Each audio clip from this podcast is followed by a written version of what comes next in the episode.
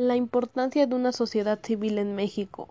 Comenzaremos entendiendo qué es una sociedad civil. Esta se compone de esas asociaciones, organizaciones y movimientos que recogen los problemas de la sociedad en los ámbitos personales. Nos referimos a, la que, la voz, a que la voz que transmite al espacio de la opinión pública política. Si hablamos de este movimiento de forma crucial, de manera estudiantil y políticamente, nos enfocaremos en un movimiento social. Yo soy 132, movimiento que se inició el 11 de mayo del 2012, un momento histórico para vivido por la Universidad Iberoamericana. Aquí coincidieron dos grupos de sectores sociales con distintos intereses y actitudes. El primero identificado por políticos del PRI y el segundo un grupo de estudiantes del Ibero que estuvieron en contra de la visita de Enrique Peña Nieto. ¿Qué originó este desacuerdo? Si nos vamos a días anteriores, la visita del candidato Andrés Manuel López Obrador a la institución tuvo un impacto bueno debido a que su salida fue con porras. AMLO presidente. Por otra parte, la candidata panista Josefina Vázquez Mota asistió el 4 de junio. Su participación dividió las opiniones cuestionando las políticas de un actual gobierno. Los estudiantes sabían que Enrique Peña Nieto asistiría a su universidad. Su llegada fue demasiado brusca, con pancartas, abucheos, gritos y empujones durante su ingreso. Los periódicos El Universal, Aristegui, Excelsior, La Jornada, Milenio y La Reforma fueron los encargados de dar a conocer en primera plana todos los hechos ocurridos, como la, fueron las pancartas, carteles, lonas, máscaras de Carlos Salinas de Gortari y cómo el 131 estudiantes se levantaron en contra del candidato con argumentos y abucheos que obligaron el abandono del lugar.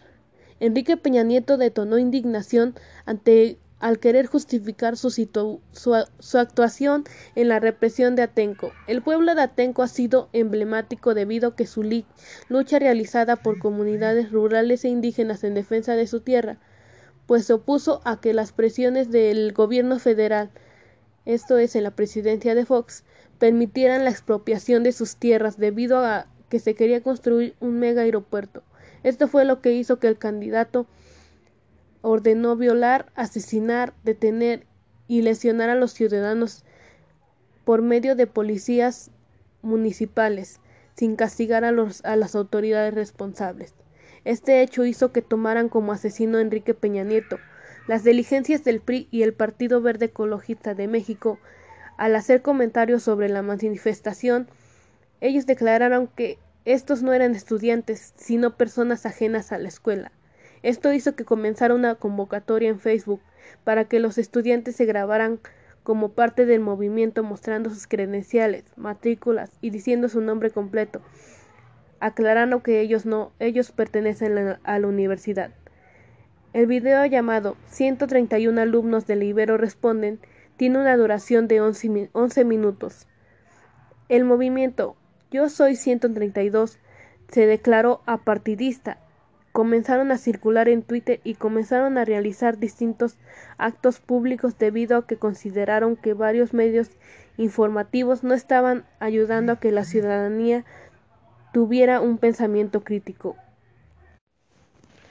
Su convocatoria más exitosa tuvo 15.000 personas reunidas en la capital se reunieron en el movimiento Estela de la Luz, el cual consideraron como un símbolo de, gusto, de gasto excesivo por parte del gobierno de Felipe Calderón.